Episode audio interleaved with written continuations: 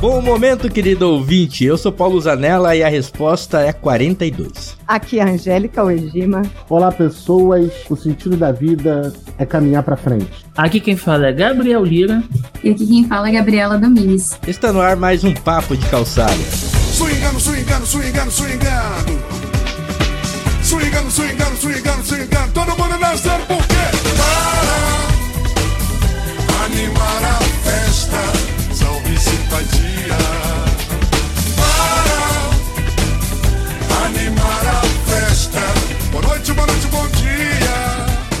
aí, pessoas? Nossa, uma galera reunida hoje aqui no Papo de Calçada, né? Lembrando os velhos tempos de Papo de Calçada. A gente chegou a gravar até acho que com oito pessoas.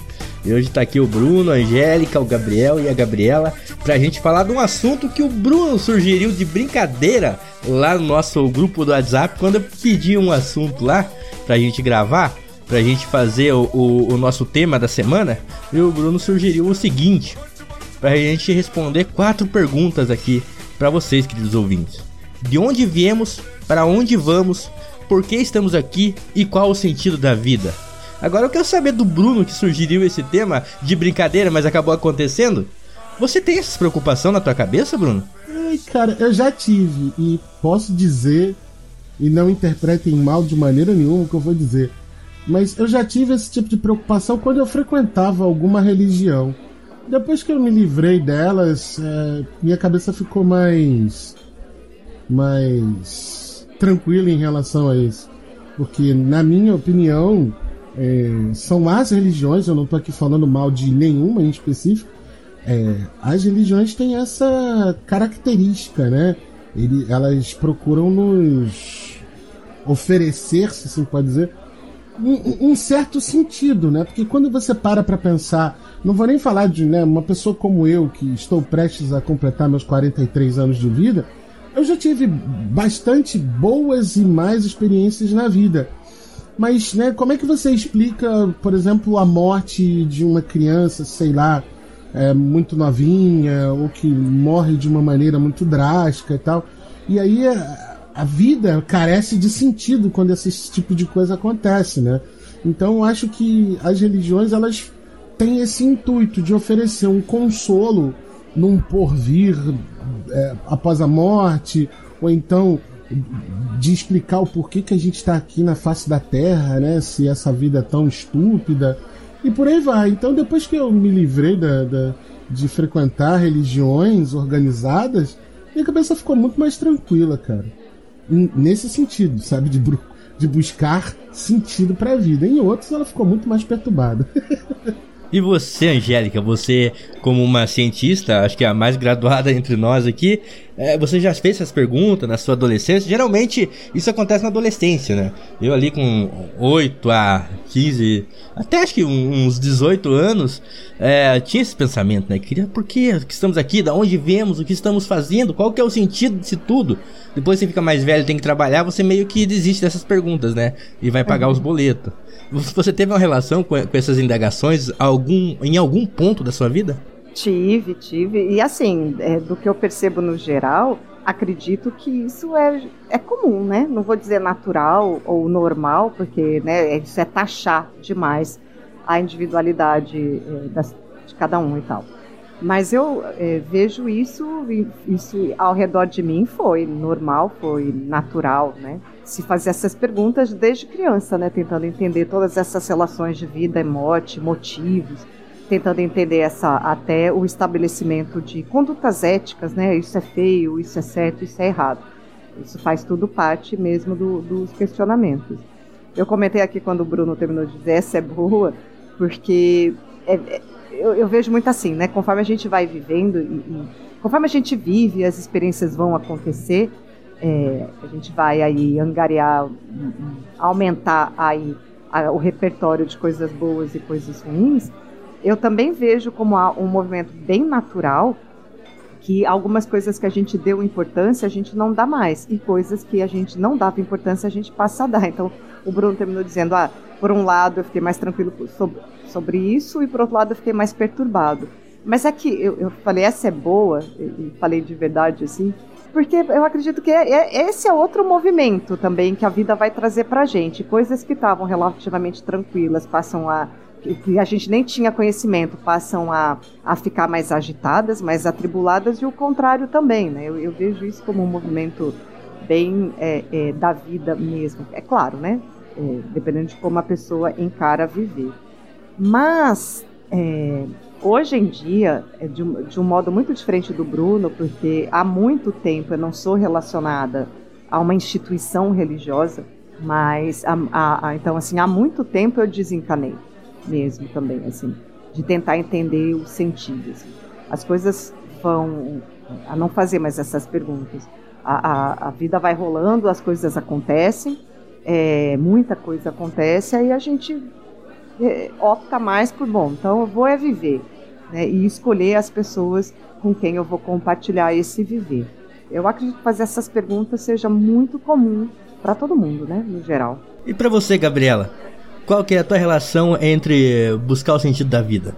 Eu não sei se em algum momento eu não pensei sobre isso na minha vida, porque vai ser uma, uma analogia meio estranha, mas eu acho que dá pra explicar bem. Quando eu era mais nova, eu fiquei viciada no The Sims. E no The Sims a gente acompanha o, o, o passar da vida de um personagem. Então, é, pra mim, como criança, tipo, eu, eu ficava perguntando, nossa, mas o que vai acontecer? Porque vai chegar uma hora que eu vou envelhecer e aí acontece o quê? Pra onde eu vou? O que que acontece? Porque eu acho que jogando essas coisas ficaram mais conscientes dessa. Da, ficaram mais conscientes da minha vida. E não sei, chegou um momento que eu só parei de pensar sobre isso. Sei lá, continuei levando, mas foi uma coisa que, por incrível que pareça, eu comecei a pensar mais depois de começar a jogar muito desse. um ponto de vista diferente. Meu Gabriel Lira, só pra gente finalizar essa rodada aqui, pra gente ir direto para responder as perguntas. Você, como um homem da informática, uma pessoa que tá ligada nos códigos, você achou a resposta? Porra nenhuma, por isso a gente tá discutindo aqui agora. É isso mesmo. Ah, eu quando mais novo, né? É, comecei com esses debates aí internamente, né? Porque eu sempre fui uma pessoa que não era muito comunicativa, né? Ou, ou algo assim, né? do tipo, mas eu lembro de uma viagem que eu tive com, em relação a isso. Teve um dia que eu saindo para a escola, eu abri a, eu abri a, a, a, a minha porta, né, destrancar a porta. Eu, sem zoar, eu fiquei pelo menos uns 15 minutos olhando a fechadura. Eu, Porra, isso funciona, caralho. Como que alguém conseguiu descobrir que esse negócio funciona aqui? Pô, como que o cara conseguiu ali? Pô, o cara deixou um, um legado, né? Aí pra gente estar tá utilizando, né? E eu acho, assim, né, que tem muito a ver, né, em relação a isso, né? Também tem outras coisas também, né? É, se a gente for para inúmeros campos, a gente vai ter é, determinadas respostas, né? É, poxa, mas eu acho que o, é difícil a gente botar um ponto bem específico, né? Porque vai depender muito da experiência que a pessoa teve, tá tendo no momento. Eu já mudei muito a minha perspectiva ao decorrer do tempo, né? Tem até a ver um pouco com o que o Bruno já falou, né? No, no aspecto, né? religioso, também em relação a também a família, né? Porque é comum a gente ter contato com gerações diferentes na família, né? É o primeiro lugar que a gente tem um acesso com inúmeras gerações diferentes, né? A geração dos meus tios são diferentes da geração dos meus, do, do, dos meus avós, a, o irmão mais novo, ou o cunhado, às vezes até mesmo da outra família, da namorada. E quando pergunta uma, um tipo de pergunta dessa pra uma pessoa, na outra já vai ser uma totalmente diferente, né? Com suas justificativas e, enfim, é uma viagem louca aí que vai dar assunto pra caramba. É, eu me pergunto muito sobre isso, né? É que assim, parece que eu tô fugindo da pauta, mas não tô. É que assim, é, todo mundo aqui já sabe, eu moro num sítio, né? O meu quintal dá para uma extensa área verde, então eu vi Pô, é fantástico você. E aqui eu, eu tenho essa. Ainda tenho essa, esse privilégio, né? Eu posso chamar assim que até umas 5 e meia da tarde, cara, às vezes até de madrugada tem passarinho cantando, né? Então eu acordo, eu sento aqui atrás de vez em quando, eu tomo meu café, fumo meu cigarro, aí fico olhando aqui, né, as árvores, o mato, então escuto os passarinhos, vejo os micos pulando de um lado para lá e tal. E aí eu fico ali fritando a cabeça, né? É, no, na sorte que eu tenho. Isso é um primeiro ponto, né? Que não é sorte, eu trabalhei, eu não roubei nada de ninguém e é uma escolha que eu fiz. Né? E aí, falando disso, do conflito de gerações do que o Gabriel falou, né? todo mundo acha que eu ganhei e tenho muito dinheiro porque moro onde moro. Mas na verdade foi uma escolha que eu fiz, que era não mais morar no centro urbano, entendeu? E eu moro numa cidade que é muito grande, né? E eu tô aqui a, sei lá, 20 minutos do centro da cidade. E só que todo mundo sempre achou, nossa, o Bruno ficou rico, não sei o quê, saiu de perto e tal. São aqueles mitos geracionais que vão ficando na cabeça da gente, que a gente vai repetindo a vida dos nossos antepassados, né, dos nossos familiares. Então ninguém sai de perto de ninguém, sabe? Fica todo mundo sempre morando na mesma cidade, nos mesmos bairros, cada um não muito longe um do outro, né? E eu acho que a, a gente fica com essas crenças limitadoras. Então, uma das respostas, né, uma das coisas que a gente pode pensar é, é exatamente nesse, nesse conceito das crenças limitadoras, da gente achar que a vida é assim e ponto. Sabe? E a gente vai, igual na aulinha de biologia lá do ensino fundamental 1, nascer, crescer, reproduzir e morrer. Não é. Tem outras coisas que você pode fazer e você pode mudar no meio do caminho, né? E aos poucos, eu sempre digo, se eu tivesse uma religião, eu estaria, eu, eu digo o tempo todo para os meus amigos, cara, sai da cidade, procura outro lugar para morar, você vai ver que você vai ter a mesma qualidade de vida, ah, vai ter uma qualidade de vida melhor, você vai perder entre aspas algumas coisas, né? Mas você vai ganhar muitas outras. Então acho que um dos o que ajuda bastante a gente Mudar nossa perspectiva de vida é mudar as crenças limitadoras, limitantes que a gente adquire do, da nossa família, sabe? Eu acho isso bem importante. Quando eu era mais, mais, mais novo, né? E esses pensamentos Piazinho, começaram um a, a, afrontar a minha cabeça. Eu ficava deitado no, na minha cama, na nossa casa de chão batido. Eu olhava pela janela e via as estrelas né? Acho que não aconteceu muito com vocês porque vocês moram em capitais, né? E daí Ó, é mais complicado. Aqui, aqui tem, tá? Aqui não é, tem, é, aí é, é a traçante que passa. Você acha que é estrela, mas não é. Não é estrela. nem vem, nem vem. Eu me criei em Londrina, rapá.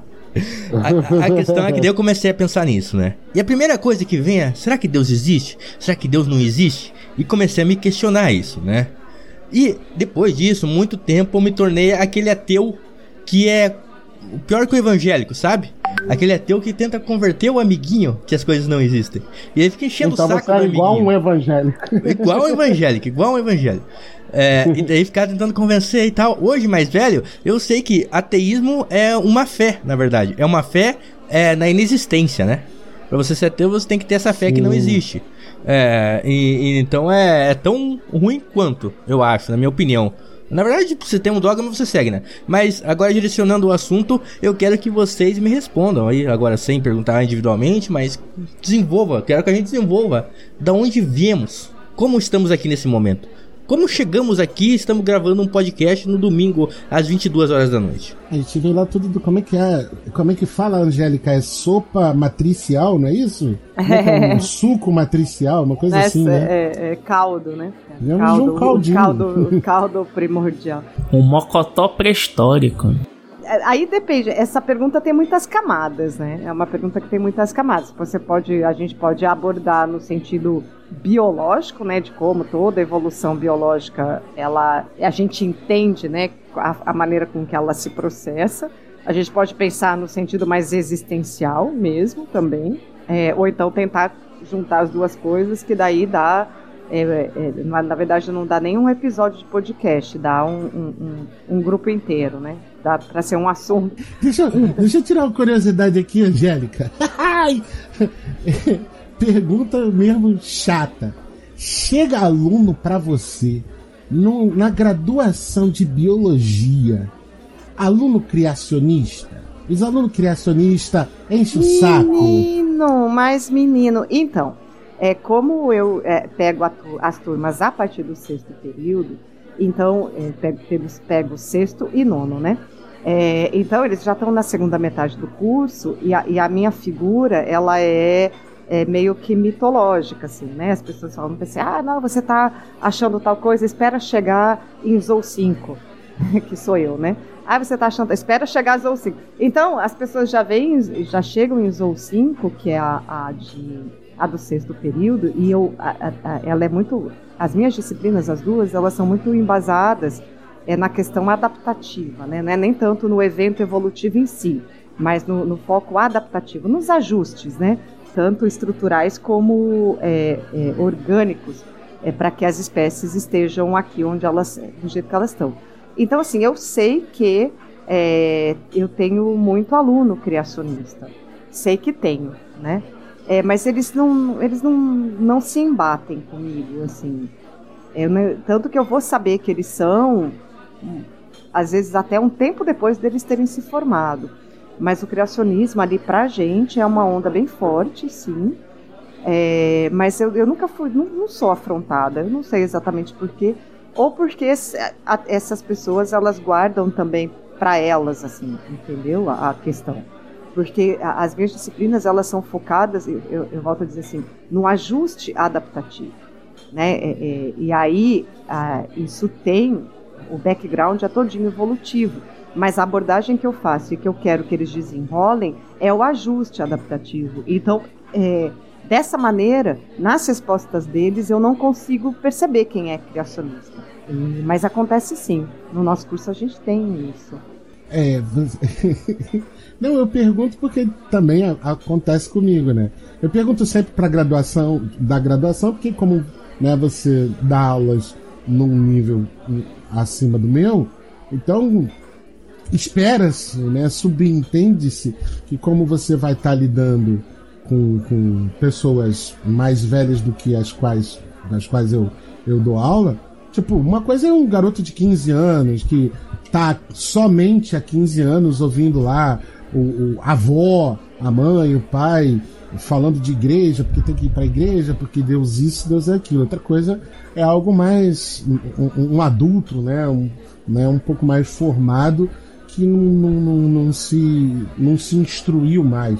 Porque e aí entenda a audiência, eu não estou aqui descartando a hipótese de que haja Deus. Eu só estou afirmando que aquela historinha de que se conta lá no Gênesis capítulo 1, aquilo ali não é a expressão da verdade, não foi assim que a Terra foi criada. Você acredita nisso? Beleza. Eu acho, eu acho isso uma crença limitadora, você podendo abrir a sua cabeça para outras coisas, mas tudo bem.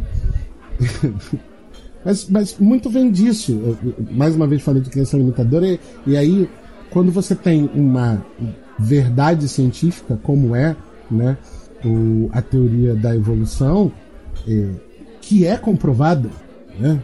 Os caras estão. Você tem hoje um monte de denominações, um monte de religiosos tentando provar que aquilo que está na Bíblia realmente existiu. Afora, óbvio, né, os fatos históricos que são realmente comprovados, a história da criação do mundo é só uma metáfora, é só um, mito fundador. Eu contei pro dizer- meu pai que a Igreja Católica ela aceita a teoria da evolução né, como correta. Ele ficou tudo perdido aí. Por que, que ele ficou perdido, tadinho? É, porque pra ele é, é- não é verdade, né? Só que ele, como católico, de- tipo, eu falei pra ele: ah, o senhor é católico, né? Então, a, a Igreja Católica ela assume a teoria da evolução como a teoria que explica a evolução, né? Não é a que explica a geração da vida, e o início do universo, entendeu? Mas nem é o que a teoria da evolução quer explicar. A teoria da evolução explica a evolução da vida, né? Exatamente. Não é a história da criação do mundo. Darwin, né, a teoria, a, a, questão da evolução das espécies é, é, isso, é isso, assim, é o ajuste biológico, o ajuste adaptativo. E, e, também não, não aborda como que o processo evolutivo acontece, porque não existe uma regra para o processo evolutivo acontecer. Né? No processo evolutivo não acontece de tal jeito, sempre. Né? O que a gente estuda são como que os processos adaptativos vão acontecer em cada uma dessas espécies. Né? É, e cada uma com as suas histórias em particular. Então, quando veio essa história da evolução das espécies, proposta é, aí por Darwin Wallace, né, é, veio como é, é, é, inicialmente como uma teoria, ela já deixou de ser teoria há bastante tempo, é, de, de adaptação evolutiva, né? Mas os processos evolutivos eles ainda estão também sendo compreendidos, né? E essas são as viagens. E, é, as coisas que tornam todo esse diálogo muito difícil, na realidade, é ainda a ideia que é muito forte de que o homem veio do macaco, né? Isso nunca foi falado em nenhum momento. Eu queria muito que essas pessoas mostrassem onde que isso está escrito originalmente, né? Então, é, é, não, não, entendem as alegorias, né, que, que são colocadas aí né, né, nas questões de foco mais religioso e ainda distorce o que é de fato, né, como a evolução das espécies. E aí, então, de, é, é, conversar sobre isso a, acaba sendo sempre muito difícil. Porque é isso. Se a gente vai falar, vai querer falar um pouco mais sobre o sentido da vida, é, para que a gente querer ir para um, algo é, mais ético, né, mais, é, mais de bem-estar, mais humanista, buscando isso, essas ideias elas acabam mais atrapalhando que ajudando, na minha opinião.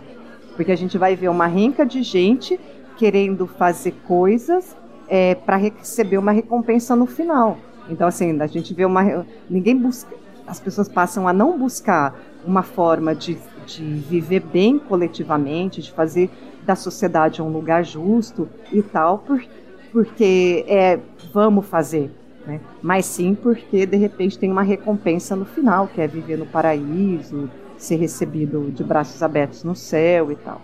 Então, é, essas abordagens, na minha opinião, no que eu vivi até agora, elas mais atrapalham o sentido coletivo aí da vida do que ajuda.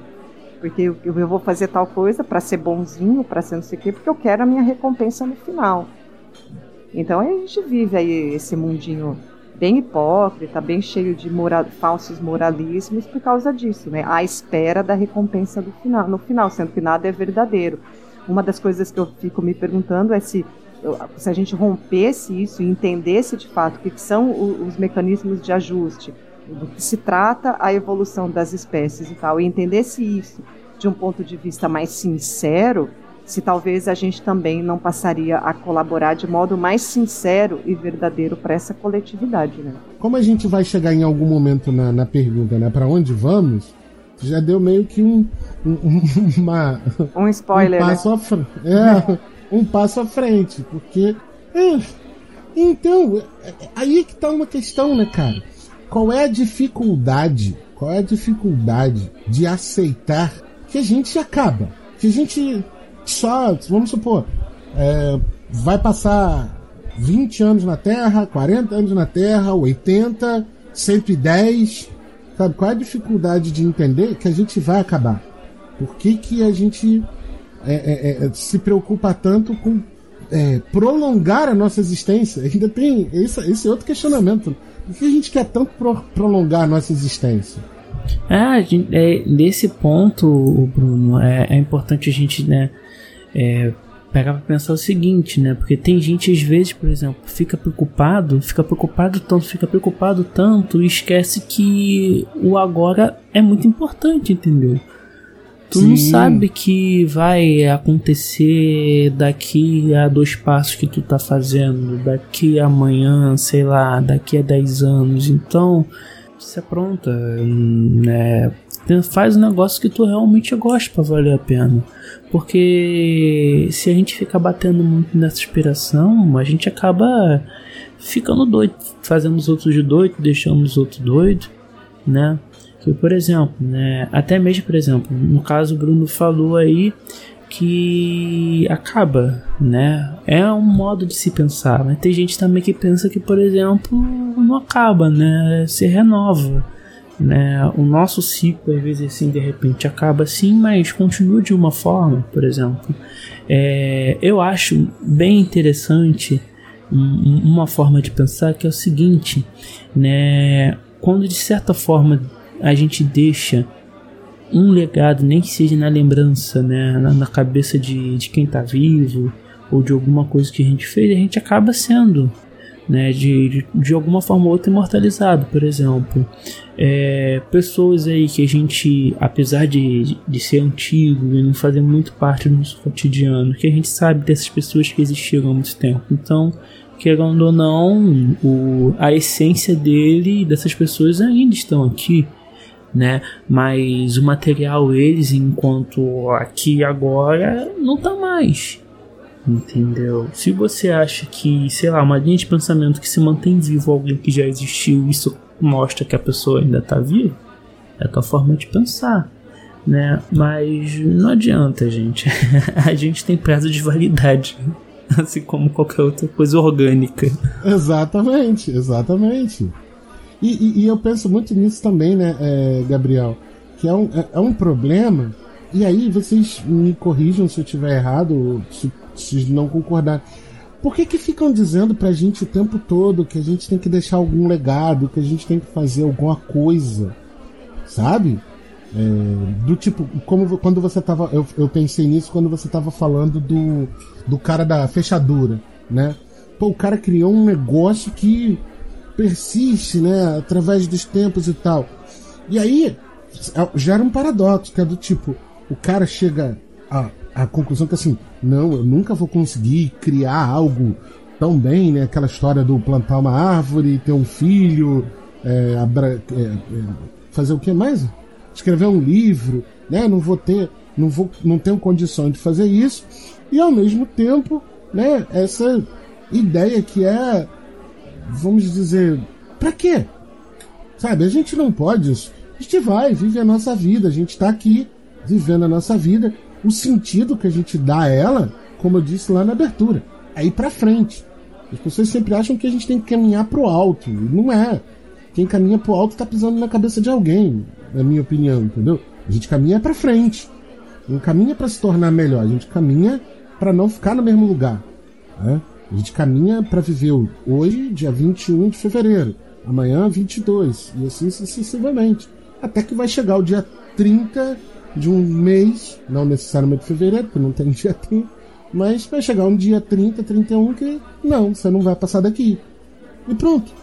Seja pelo motivo que for, não só questão de doença, de acidente, nem nada. Quantas pessoas morrem dormindo? Que é o sonho da maioria das pessoas morrer dormindo. Entendeu? A gente tem que parar com isso de que a gente tá, a gente está predestinado a criar alguma coisa. Isso não é justo. Até, por exemplo, com um cara que mal consegue sobreviver, mal consegue pagar o boleto, e o cara tem que é, crescer pensando assim: não, eu tenho que fazer alguma coisa da minha vida. Caralho! É, o cara já tá preocupado em sobreviver, bicho. É muita responsabilidade na cabeça dessa pessoa.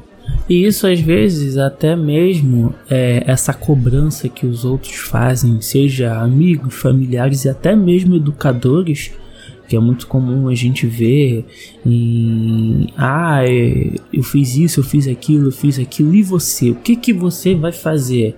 Pô, cara, eu não sei nem o que que eu vou almoçar amanhã. eu não sei nem se o que que eu vou tomar de café amanhã, pô.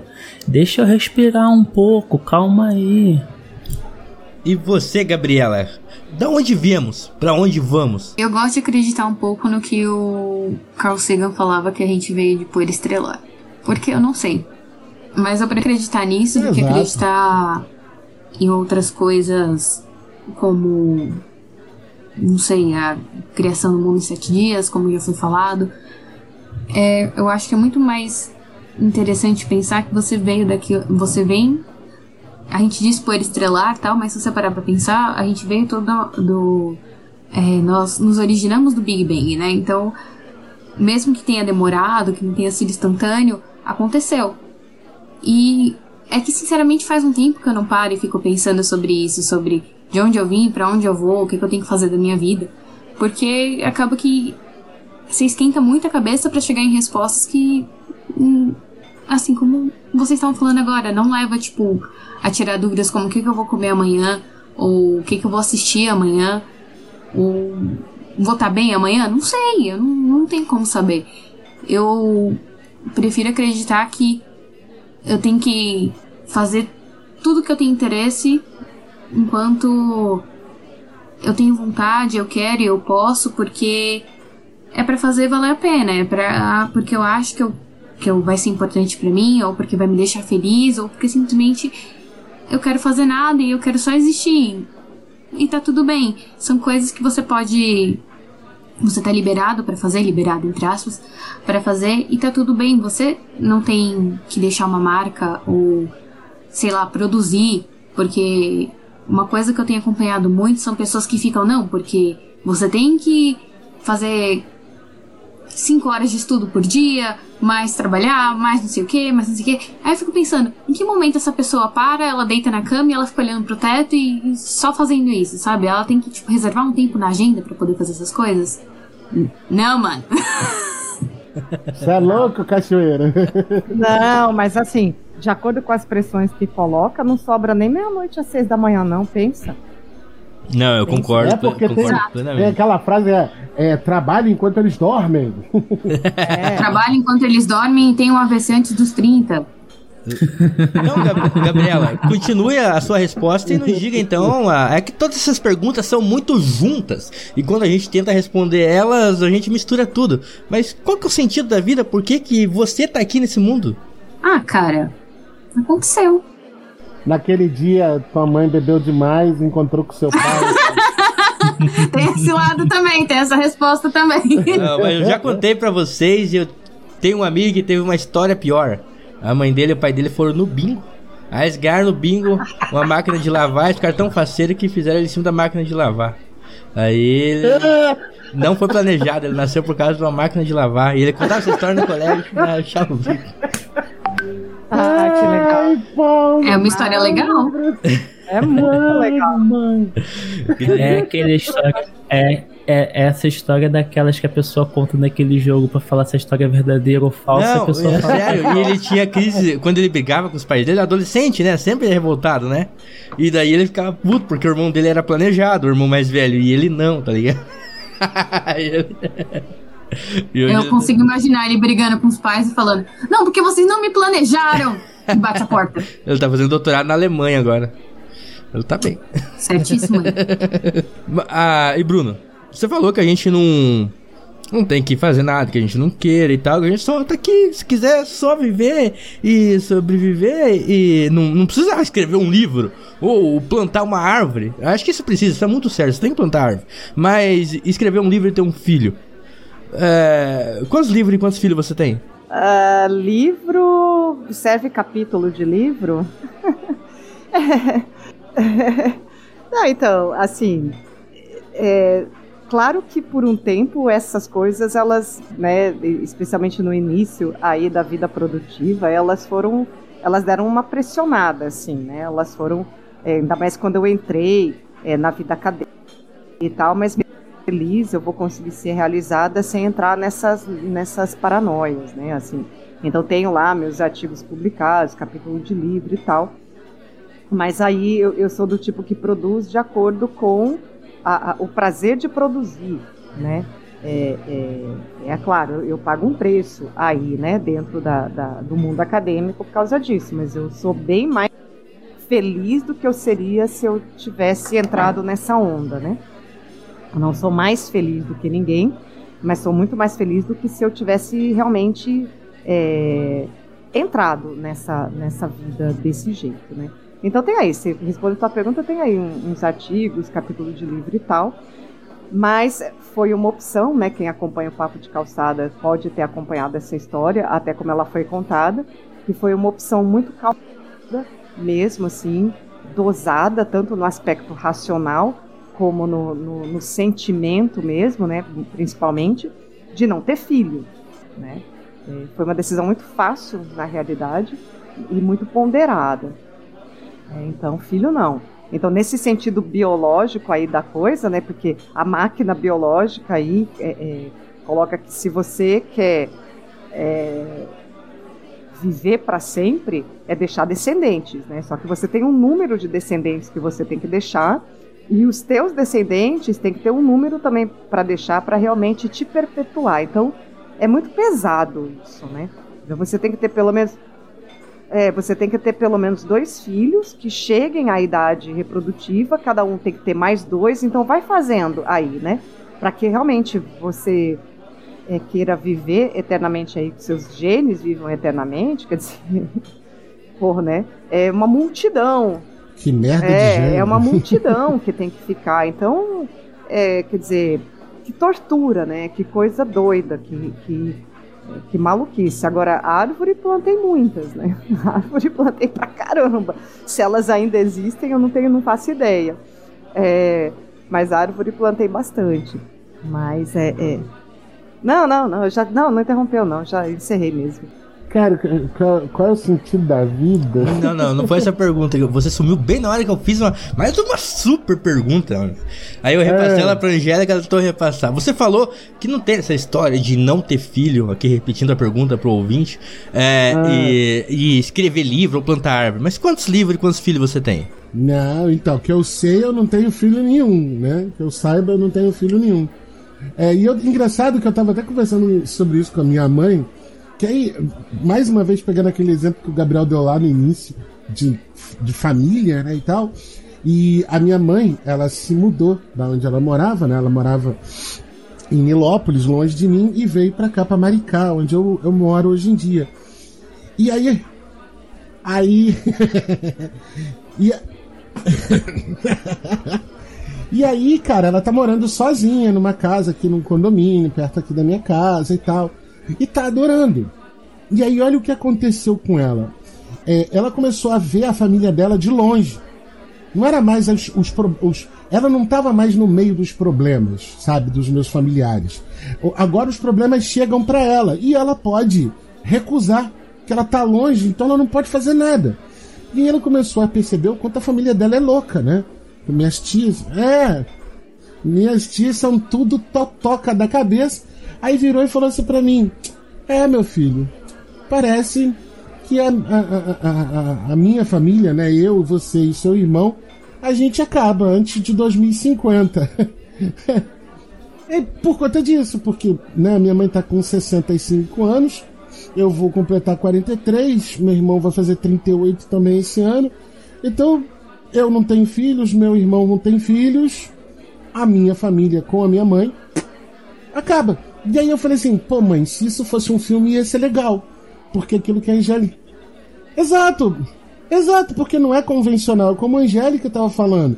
Entende? Ah, crescei e multiplicai-vos. Numa época em que não tinha tanta gente assim no mundo, talvez essa frase fizesse algum sentido. Mas hoje em dia, com 7 bilhões e meio, quase 9 bilhões de pessoas nesse mundo, não faz tanto sentido você ficar proliferando filhos. Tem até uma passagem legal que fala que no começo os caras queriam pregar que. Não sei se é verdade ou não. Eu vi no History Channel, então deve ser verdade. É que. os cristãos tinham uma vertente do cristianismo que pregava o celibato, inclusive São Pedro, acho, o celibato é, exigido, tá ligado? Se você fosse cristão, você tinha que ser é, casto, tá ligado? E uhum. só que daí outra galera pensou, né? Não, mano, se todo mundo que for cristão tem que ser casto, a gente vai acabar com a nossa, no, nossa religião aqui, a nossa fé em pouco tempo, né? Tá ligado? Porque só na conversão não vai. E os judeus são engraçados que não, você não se converte ao judaísmo, sim, você tem que ser descendente, né? E por isso que ah, são um grupo tão fechado. Sim, você tem que ser, nascer judeu. É, mas agora, seguindo aqui, o Bruno respondeu ali, no, é, nos livros publicados não tem. Ele e a Angélica, é, eu vou falar que estão em stand-by, porque pessoas mudam de ideia. Vai saber se daqui é, mais uns 30 anos eles não mudam de ideia e resolvem de, deixar descendentes. Eu não Ué, tenho essa. Como, não, meu filho? Eu vou fazer 50, eu vou fazer 50 anos, como que eu vou Não, mas coloca o seu sobrenome em alguém. Não, não coloca, faz o que quiser, não, não tô falando. Essa seria a opção. É, é, o- vamos aqui pros novatos, então. Aqueles que não abdicaram e acho que não viveram o suficiente pra ter oportunidade de ficar com medo de ter engravidado ou ter engravidado alguém. É, Gabriel e Gabriela. Vocês querem passar a vontade de vocês. A, a, a personalidade pra uma pessoinha? Eu só tenho uma coisa a dizer sobre isso e a Angélica poderá corroborar o que eu vou falar ou não. Por favor, menino Gabriel, menina Gabriela, menino Paulo, não tenham filho na casa dos 20. Façam isso depois dos 30. Vai por mim. Ai, esse negócio aí é complicado, porque a minha mãe já me abriu os olhos, ó. Eu tive você com 23, hein? Abre o olho, né? E daqui a, a- a algumas semanas eu vou fazer 23, né? Ó, que Então, aí maravilha. É foda também, né? Tem que. Atenção aí, triplicada. Né? Mas brincadeiras à parte, ah, esse negócio de. de ter filho, esses negócios a gente sempre escuta, né? De, de- desde mais novo, até mesmo brincando, né?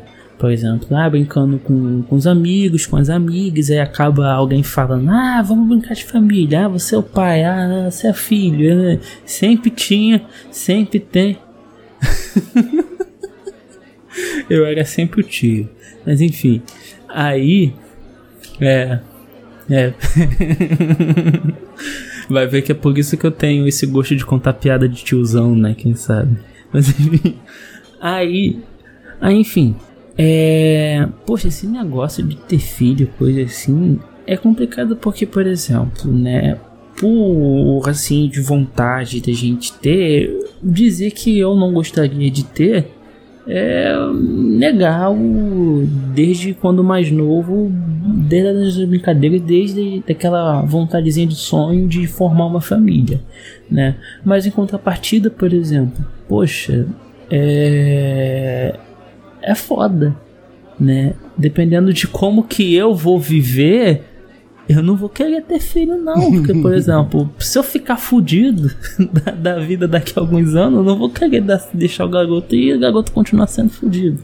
Mas se eu ficar ricão aí, por exemplo, ganhando a Mega Sena da virada aí, pô, de repente, né? Porra, mas não sei, cara. Já tem muita gente aí. E tem gente que não tem casa. Entendeu? É foda, é foda, é foda, é foda mesmo. Não sei, é uma coisa complicada. Eu no, no alto dos meus 24 anos já aconteceu de vir algumas pessoas falarem pra mim, tipo, ah, você não quer ter filho já e essas coisas. E eu fico parando pra pensar, cara, eu tenho só 24 anos, sabe? Não sinto que eu estou pronta para ter um para pensar sobre isso, porque no momento, com 4 anos, não é a minha prioridade, não é algo que eu queira, não é algo que eu almejo, não nem passa perto da minha cabeça pensar que, nossa, se eu tiver um filho agora, vai tipo ser porque eu planejei e porque é o que eu quero, porque até, atualmente eu não tenho condições nenhuma de dar uma boa vida pra ninguém, nem pra mim mesma. Então, não é uma coisa que eu pense muito, mas sobre a questão do livro, voltando pro livro, você não perguntou, mas eu quero falar do livro. Eu escrevo desde muito nova, então eu tenho alguns livros prontos. E não plantei nenhuma árvore ainda. Na, na questão do livro, não, já, já sentei pra escrever, é, mas só de bobeira, né? Porque ler que é bom, não leio. Então, como é que você vai escrever algo se você não lê, né? É, na questão da árvore, sim, na, na escola a gente tinha que plantar árvore quando era criança. Tinha um dia da árvore, aí você plantava uma árvore. É, mas sem intenção também. Foi obrigado pela, pra ganhar de educação física, como vocês disse- disseram. Na questão dos filhos, eu sigo não a do. a ideia do. do Bruno, da Angélica, mas sigo a ideia da. da da Gabriela e do Gabriel da questão monetária, porque você não tem condição de sustentar nem eu mesmo. Eu acho que era uma coisa que antigamente, eu não sei se os velhos não pensavam ou pra eles fazia sentido ter um monte de filho pra ajudar na roça, não sei como é que funcionava. Qual que era a, A minha ideia avó- mesmo? Sim, sim. A minha avó, inclusive, era ela essa. falava isso. A minha avó falava isso, que tinha muito Mas era conhecido dela que tinha um montão de pra, pra ajudar mesmo. Pois é. A origem mas- da palavra mas proletário é essa. A origem Mas da é, palavra gente, proletário é. gerar prole para trabalhar. Pois é. Mas é. Era necessário, entendam que era necessário, né? Aí hoje a gente, acho que, ah, não sei, eu conheço muita gente também, muitos primos também que é, engravidaram, tiveram filho com idade super jovem, né? E, e e quando não é esperado, né, e acontece isso, geralmente não dá certo o relacionamento daí, e a criança fica de um lado, não sei, eu tô sendo bem aqui preconceituoso ou não, não sei também, sabe?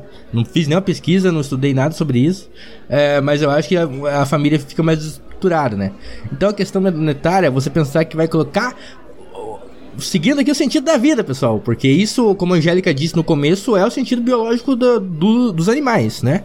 E das outras espécies vivas também, que é procriar, né? Você é, tem que procriar para os seus, descendentes, seus descendentes ter, serem os mais fortes e, e, se multiplicar cada vez mais. É assim que funciona a cadeia da vida no planeta. É, então, mas você pensar em colocar uma criança, principalmente o Gabriel, no Rio de Janeiro, tá louco? Não, não funciona. Eu ainda vou acabar com essa história. Vou apresentar dados para acabar com essa história o Paulo acha que, que eu abro a porta ali para pegar o ponto de ônibus eu atravesso mais 20 bocas, né? Se não. Exatamente. O cara vende maconha pra você no ponto de ônibus, porra. Né? Eu dou bom dia pro padeiro, saio com, com, com dois negocinhos enrolados no bolso, né? Assim, não, ah, pode 5 ou pode 10? Mas sem zoeira, eu acho que nos dias de hoje, né? Você não ter condições e estrutura para ter um filho e você mesmo ter um filho Claro que muitos acontece por sem querer, sem a vontade própria, né? Ele não sei como é que qual que é o procedimento, é, mas daí você conscientemente, né? Falar, vou colocar essa criatura aqui que vai ser um espelho da minha personalidade, da personalidade que está em volta dele, né? Da criação. E ela vai se fuder tanto quanto eu. e eu não quero isso. Então, Cara, ó... esse é um pensamento que acho que todos, as mais jovens têm. Não sei se tem, todos têm ou não, mas acho que é majoritário, né? Não, esse negócio também que às vezes acontece, hum, de repente o Bruno e a Angélica pode falar isso com mais propriedade do que eu, que esse negócio de ter filho para dar continuidade do que eu fiz é foda, porque por exemplo, lá ah, eu sou médico e eu quero é, eu quero, eu sou médico e quero que meu filho seja um grande doutor. Pô, mas o cara não quer, pô, o cara só quer, sei lá, vive, viver. De, Aí o cara quer ser bailarino, coisa. né? Tipo, vem pra.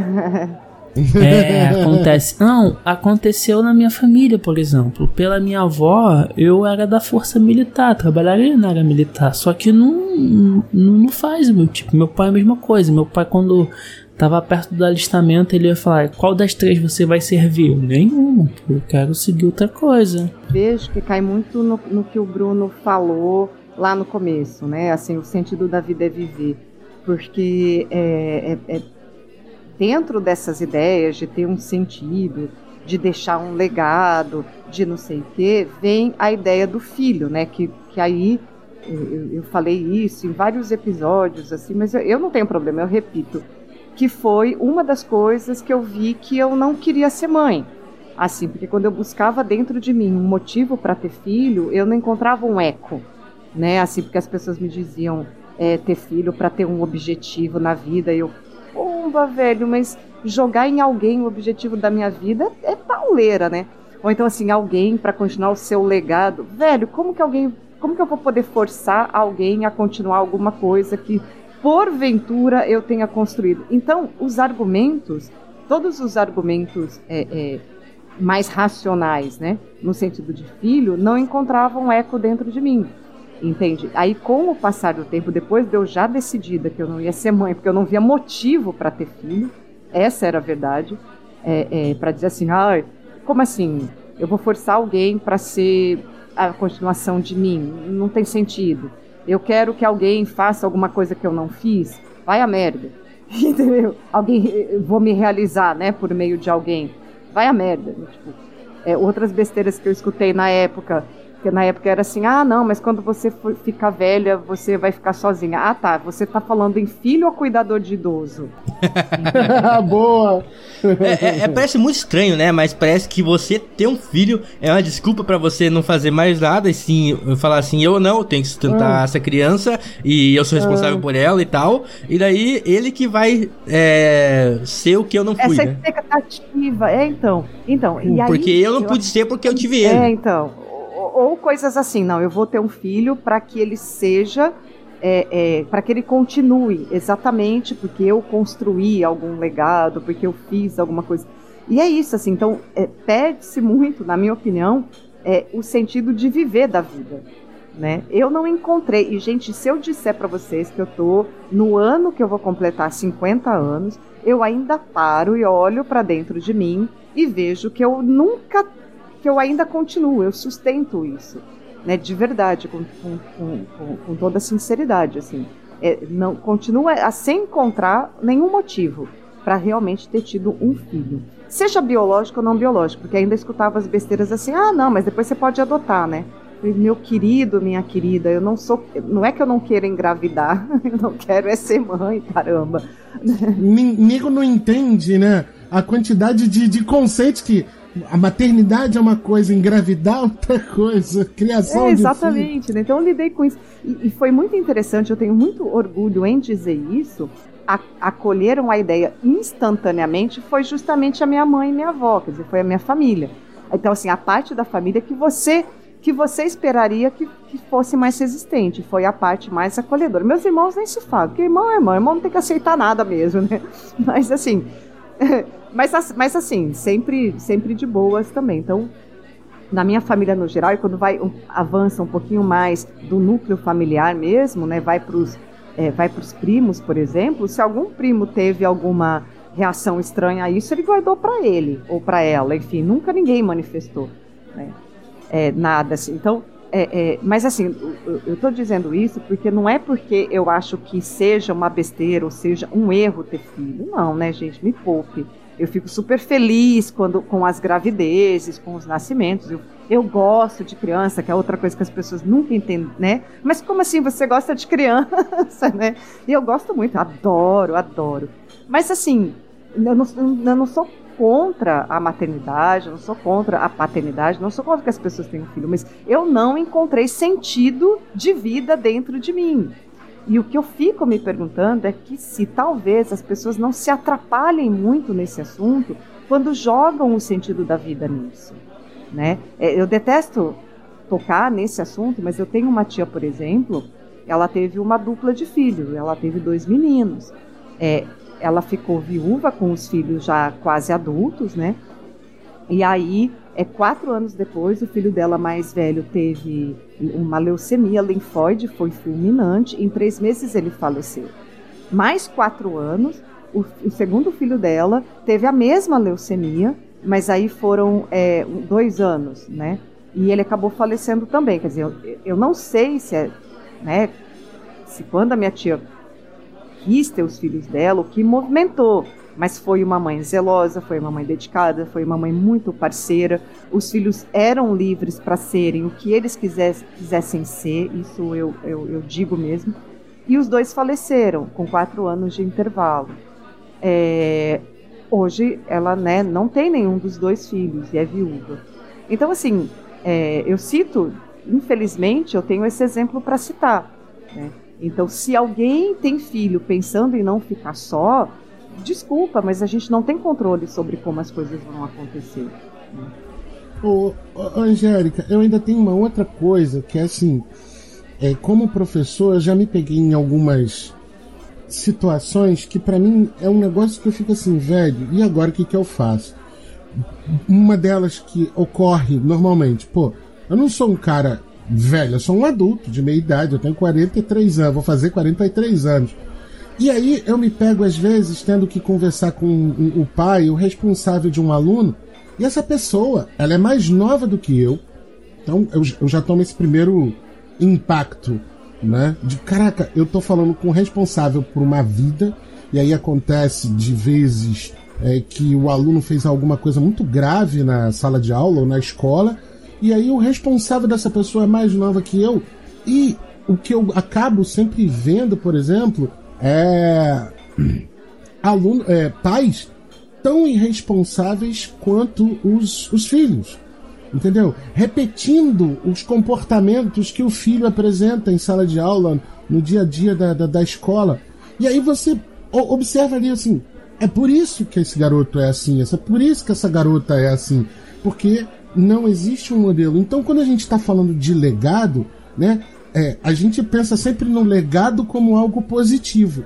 E a gente faz muito pouco esforço para pensar num legado negativo, como esse entendeu? Do que a gente joga para frente de maus comportamentos, más educações, né? E que a, é, é, muita gente, seja pelo motivo que for, não é um julgamento, mas não está é, construindo tá, os melhores seres, do, seres humanos do mundo. Por quê? Essas pessoas vão aprender, como minha mãe sempre me ensinou, na, na base da vida, com porrada da vida vai aprender assim. E aí sabe-se lá o que, que essa pessoa vai fazer. Então, em, em, pensando em futuro, né?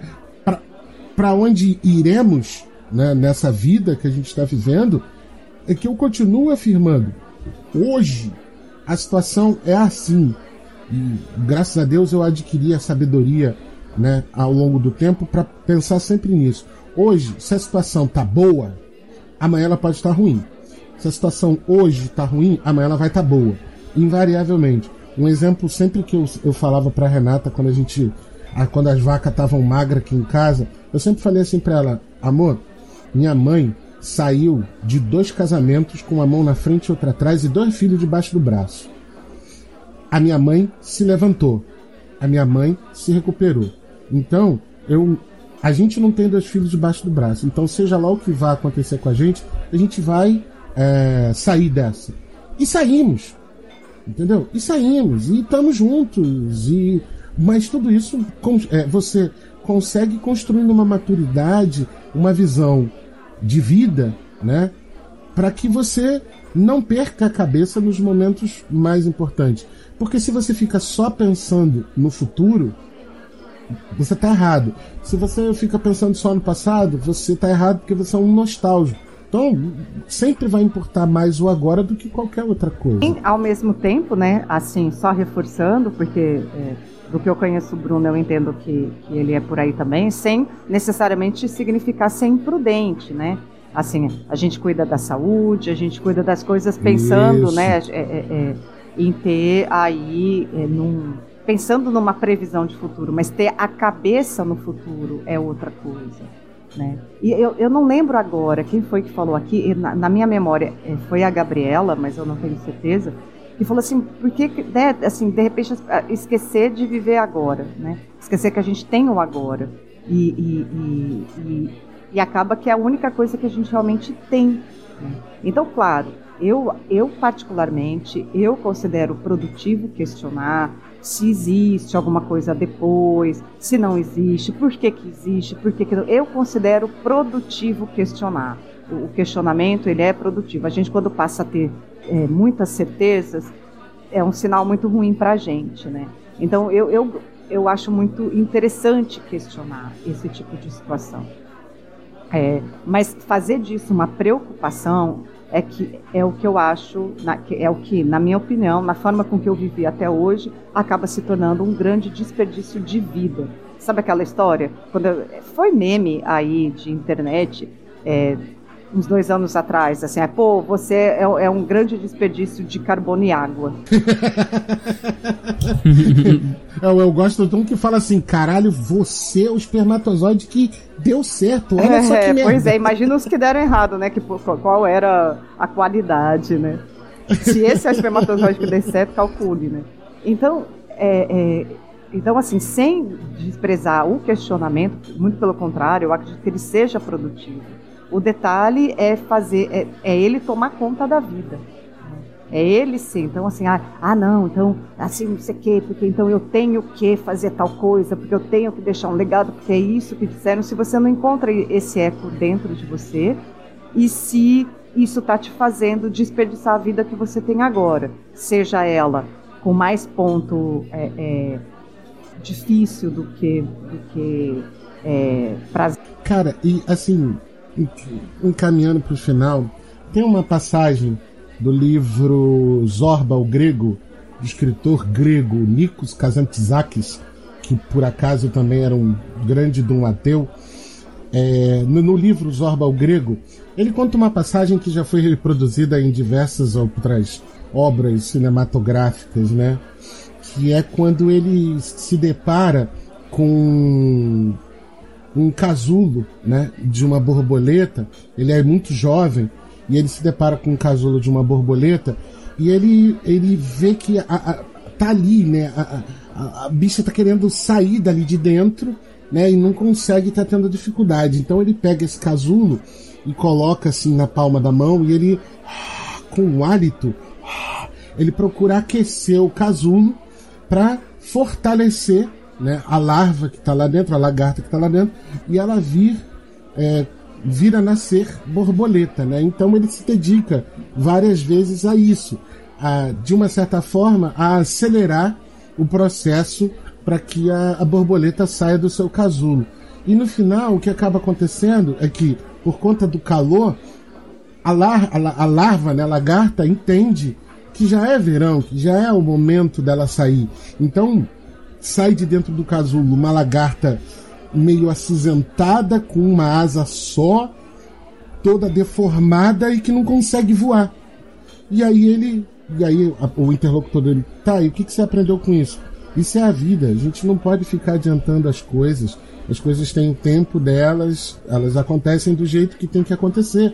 E se a gente procura interferir é, de maneira que seja passa, passe rápido ou aconteça do jeito que a gente quer, o resultado é muito pior. Né? A gente não tem nem uma lagarta, nem uma borboleta. Não tem nem algo feio, nem algo bonito.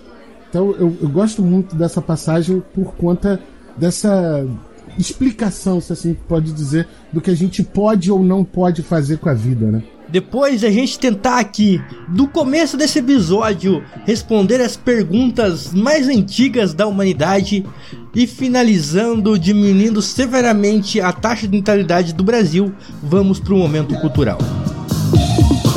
São só questões e sugestões, porque opiniões não cabem no seu calendário.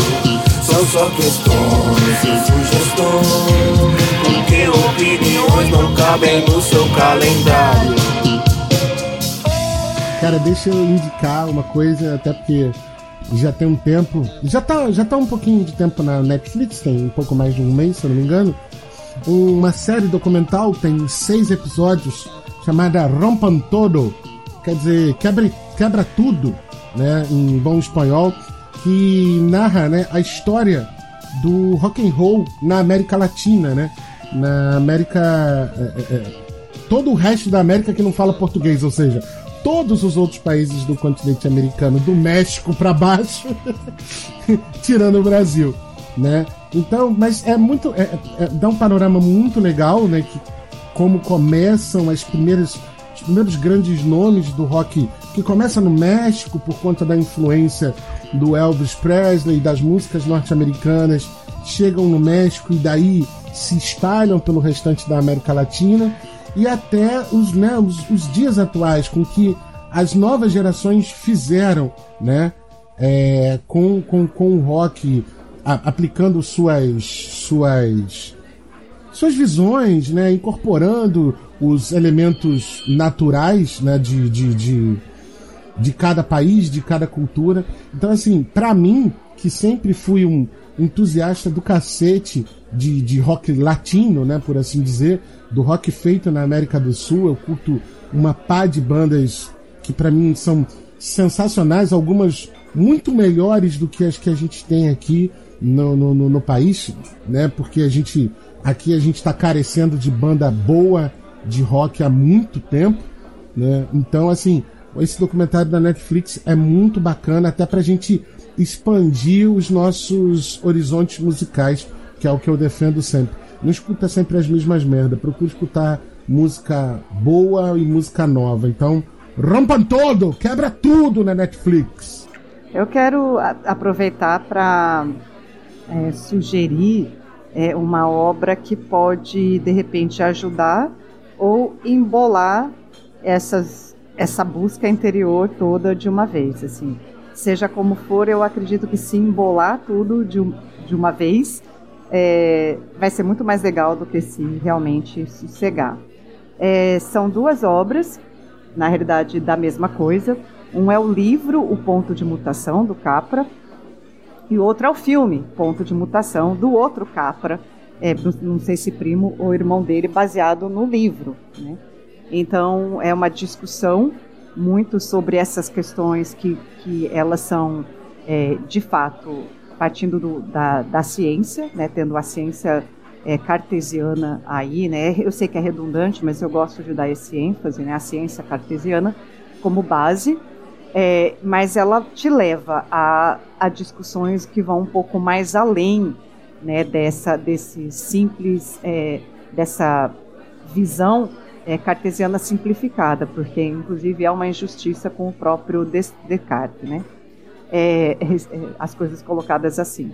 Então o livro é excelente, sim, é, mas eu acredito que para uma discussão é, um pouco mais que a gente pegou aí nesse episódio, acredito que o, o filme ele vai ter um efeito diferente. Ele vai ter esse efeito, é, esse, vai dar esse contexto mais profundo. Bom, então já como querendo ou não, mais querendo do que sim, a gente falou um pouquinho sobre legado.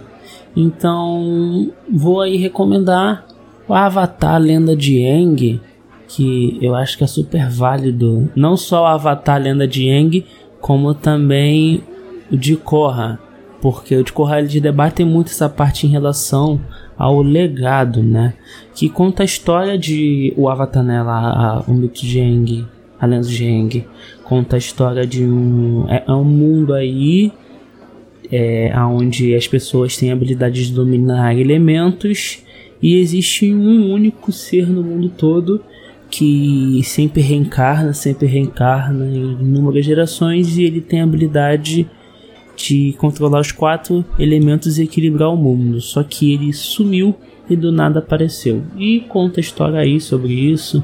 Ele tenta entender quem é ele, quem foi seus antepassados, qual o objetivo dele na vida né? E tem a continuação, né? Não do, da história anterior, mas sim da, do Avatar em si, que é a lenda de Korra, ou de Korra.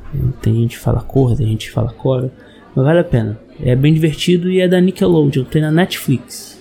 Então, eu ia fazer recomendação de um livro, mas eu lembrei de uma, de uma série que eu assisti e ela foi um achado meu no Netflix, mas acredito que ela é famosa e eu que não, não tinha pego o hype. O nome dela é One Day at a Time.